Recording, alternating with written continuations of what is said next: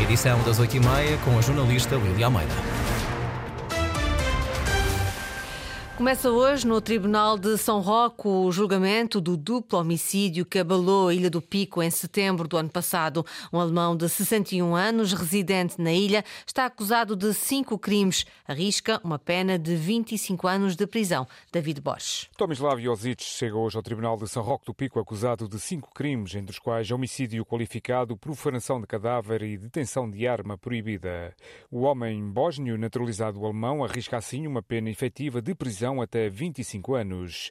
Nos três dias de julgamento que hoje se inicia, o Tribunal vai ouvir, entre outros, os arguídos, familiares e os agentes que estiveram envolvidos no processo de investigação para esclarecer as dúvidas em torno do desaparecimento a 10 de setembro do ano passado de Mário Sobral e Mário Cocelos. Os dois homens queriam adquirir um terreno junto à casa de Tomislav Josic e, no fatídico dia, dirigiram-se ao local para uma visita à propriedade.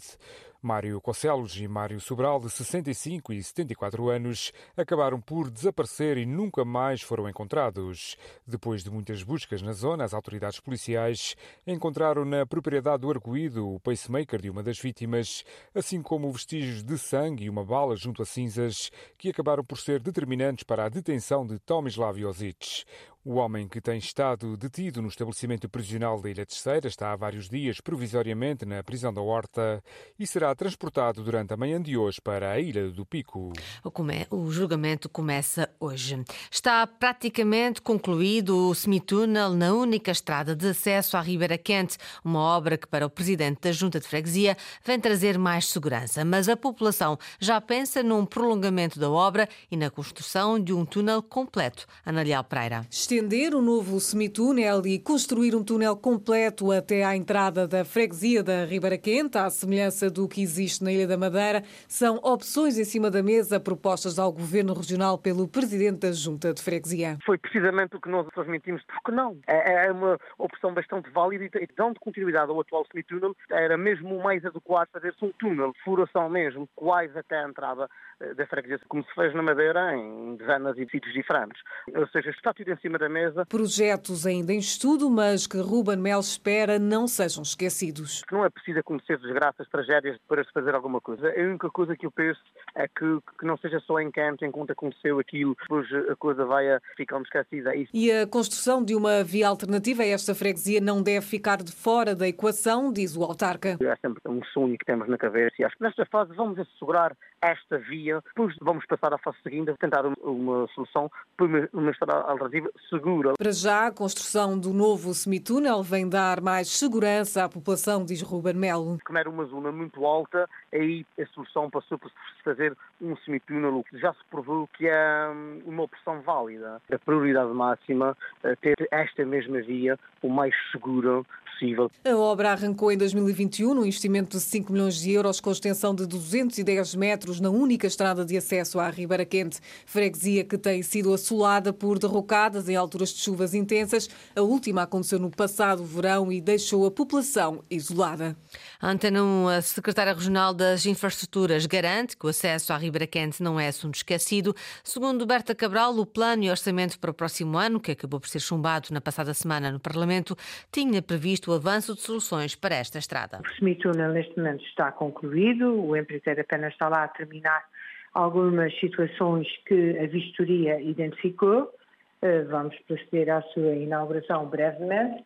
Também interessa pensar agora na continuação daquele trajeto que estava previsto neste plano para 2024 era avançar com soluções e projeto para dar continuidade a uma intervenção e, portanto, é necessário perceber como é que vamos avançar. Se avançamos com uma alternativa à estrada, se avançamos com uma melhoria à, à estrada em túnel ou semitúnel, mas essas soluções estão previstas serem estudadas por gabinetes eh, especializados uma via alternativa, extensão do semitúnel ou mesmo a construção de um túnel completo são opções em cima da mesa que o Governo Regional garante vir a estudar para a única estrada de acesso à freguesia da Ribeira Quente. Fundação Gulbenkian apoia jovens promissores. Numa centena de escolhidos, há três estudantes dos Açores. Estudam Biologia, Física e Filosofia em três universidades portuguesas. Foi-lhes atribuído o prémio Gulbenkian para novos talentos. O jornalista Luís Branco falou com uma das selecionadas. Leonor Bernardo estuda Física na Faculdade de Ciências da Universidade de Lisboa. Já está no terceiro ano.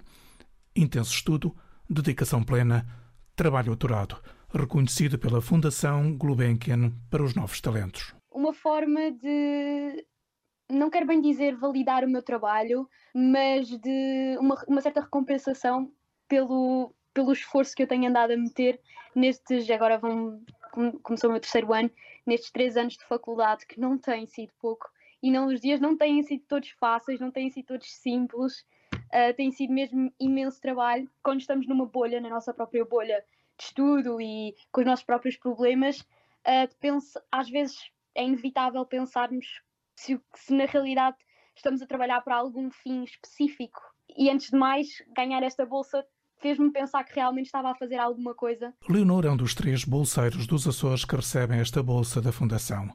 Mais do que um prémio, tem a oportunidade de participar num programa imersivo de enriquecimento de talento. Na minha perspectiva, absolutamente fantástico poder estar uh, a trabalhar com alguém que perceba tanto sobre uma área uh, na qual eu me interesso, e no meu caso, uh, o meu mentor é o professor Pedro Machado, que é um, um, cientista absolutamente excepcional, super conceituado, super conhecido a nível internacional e é muito, muito importante, para, tanto para mim como para, para os meus colegas todos. A Fundação Carlos Gulbenkian reforça o seu papel na promoção de talento e estímulo à investigação dos estudantes que apresentam melhores resultados no ensino superior em Portugal. Este ano atribuiu 100 bolsas, três delas entregues a estudantes dos Açores. Taça de Portugal, o Santa Clara conseguiu apurar-se para a quinta eliminatória da competição, mas a vitória frente ao Elvas aconteceu apenas nos penaltis. 0-0 no tempo regulamentar, 1 no final do prolongamento. Nos penaltis, Marcos Dias, guarda-redes, que defendeu a baliza dos açorianos, conseguiu parar dois penaltis. Leandro Pires, treinador adjunto do Santa Clara, diz ter sido uma vitória difícil, mas merecida. É uma vitória hum, tanto sofrida e difícil como justa. Ah, claramente o Santa Clara foi a melhor equipa durante os 120 minutos. Sabíamos que ia ser um jogo muito difícil, um campo muito difícil, a bola a muito e não quero tirar aqui nenhuma responsabilidade a nós, mas a, circulação de bola não era, não era fácil e apesar disso ainda conseguimos criar várias situações. Queríamos resolver o, o jogo o mais rápido possível, mas não foi possível. O Elmas também se bateu bem, bateu-se da melhor forma com as armas que tem, foram muito competentes, nós não conseguimos materializar em golo as oportunidades e acabou por ser na marca de grandes penalidades. O nosso foco agora é o jogo do Marítimo, cada jogo a seu tempo, nós estamos completamente a partir da manhã concentrados naquilo que vai ser o, o jogo do Marítimo e tentá-lo vencer e vamos vencer com certeza. Santa Clara nos oitavos de final da Taça de Portugal, fase da prova agendada para 10 de janeiro. Ainda no futebol, no Campeonato dos Açores, as condições meteorológicas apenas permitiram realizar um encontro. Vitória do Pico da Pedra, Operário. O Operário venceu por 3-1. Nas modalidades de pavilhão, o fim de semana foi positivo para grande parte das equipas açorianas. Conferimos os resultados com o jornalista Henrique Linhares. Começando pelo basquetebol, destaque para a vitória expressiva do União Esportiva em casa por 87-51 diante do Ferragudo. A formação micaelense segue na liderança da Liga Feminina com 16 pontos. Na Liga Masculina, o jogo entre Lusitânia e Oliveirense Prince foi adiado, uma vez que os árbitros da partida não aterraram na Ilha Terceira devido às más condições meteorológicas. No voleibol, derrotas caseiras para as equipas dos principais escalões, frente a conjuntos do norte do país. Em masculinos, a Fonte do Bastardo perdeu por 3-1 contra o Vitória de Guimarães. Com o mesmo resultado, terminou o duelo do Clube K diante do Sporting de Braga para a Liga Feminina. Virando a página para o handball, vitória do do Sporting da Horta, fora de portas, por 29-25 diante do Boa Hora. Os feialenses estão no sexto lugar da divisão de honra, com um total de 20 pontos. Na mesma posição está o Marienses, mas na zona 3 da segunda divisão, a turma de Santa Maria recebeu e venceu o Vela Tavira por 30-21. Por último, no Hockey em Patins, triunfo fora de casa do Candelária por 4-0 diante do Hockey Clube Sintra, um resultado que coloca os comandados por Pedro Afonso no quinto posto da Zona Sul da segunda Divisão, com 14 pontos.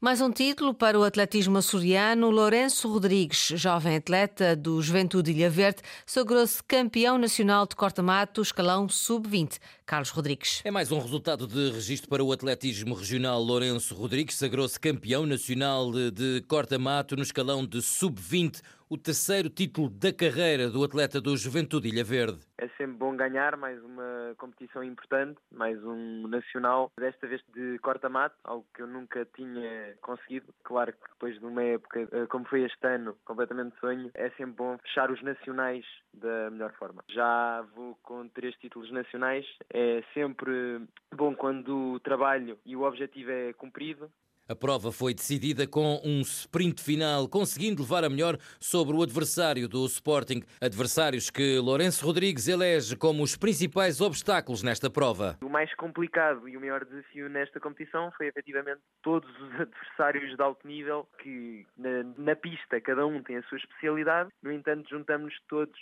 no corta-mato, os melhores de cada disciplina, para realmente uma prova única e os melhores de cada, de cada uma uh, correm todos no corta-mato e é isso que torna o corta-mato muito exigente. A temporada de 2023 está a ser inesquecível. Sexto lugar na prova eh, de 3 mil metros obstáculos no Europeu, campeão nacional também de 3 mil metros obstáculos e agora campeão nacional de corta-mato. A melhor época de sempre, diz Lourenço Rodrigues. Está a ser uma época fantástica, o melhor ano desportivo da minha, da minha vida sem dúvida até agora e é sempre bom uh, poder, uh, é muito positivo um ano destes para motivar uma, espero eu, boa carreira pela frente. Mas o ano esse ainda não acabou. Há mais conquistas a tentar pela frente, nomeadamente o Campeonato da Europa de corta-mato em sub-20 que vai ter lugar em Bruxelas no próximo dia 10 de dezembro.